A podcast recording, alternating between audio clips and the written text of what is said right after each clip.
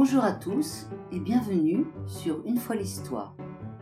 Aujourd'hui, nous allons parler de Marie Curie pendant la Première Guerre mondiale. Dès le début de la Grande Guerre, Marie Curie se mobilise. Elle trouve alors la forme que prendra son engagement.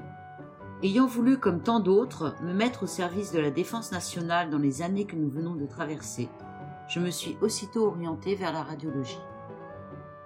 Marie Curie sait combien peuvent être utiles les appareils à rayons X pour repérer les fractures et localiser les éclats d'obus. Dès le mois d'août 1914, elle obtient une attestation du ministère de la Guerre pour mettre en place une équipe de manipulateurs en radiologie. Elle enseigne à plus de 150 élèves les bases de physique et d'anatomie. Avec l'aide de la Croix-Rouge et d'Antoine Béclair, directeur du service radiologique des armées, Marie Curie participe à la conception d'unités chirurgicales mobiles de radiologie, surnommées les petites curies. 18 camionnettes légères sont équipées de matériel de radiologie et se rendent sur les fronts des différentes batailles qui opposent les armées françaises et allemandes, notamment lors de la bataille de la Marne. Elles sont équipées d'appareils avec une dynamo alimentée par le moteur du véhicule.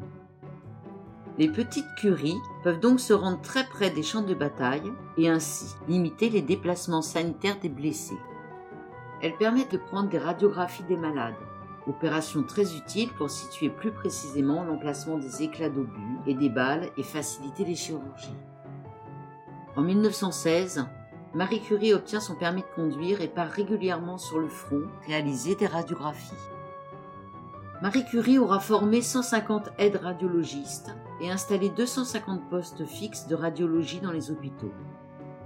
Plus d'un million de blessés ont été secourus grâce à ces installations, dont plus d'un millier l'ont été par Marie Curie elle-même. Scientifique d'exception, Marie Curie est la première femme à avoir reçu le prix Nobel, et à ce jour, la seule femme à en avoir reçu deux.